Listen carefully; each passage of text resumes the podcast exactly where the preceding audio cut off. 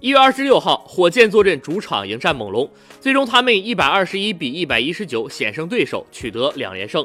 哈登延续纪录，他连续二十二场比赛至少拿到三十分，在 NBA 历史三十加榜单中位列第四位。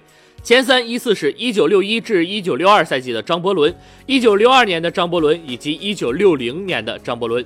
火箭方面，哈登拿到三十五分、两个篮板和七次助攻，戈登二十四分、三个篮板。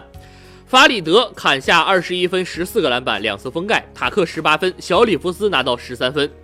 猛龙这边，莱昂纳德缺阵四场后回归，他拿到三十二分、七个篮板、五次助攻、两次抢断。丹尼格林三分球十投六中，拿下二十二分。西亚卡姆得到二十二分、十二个篮板。伊巴卡十二分、十四个篮板。阿努诺比因个人原因缺阵五场后回归，本场比赛拿到两分。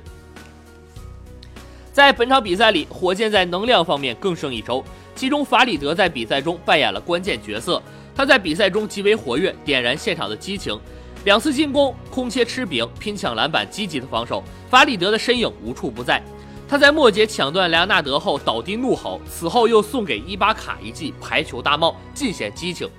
全场，法里德拿下二十一分、十四个篮板，其中得分评赛季最高，篮板创造赛季新高，再展半兽人风采。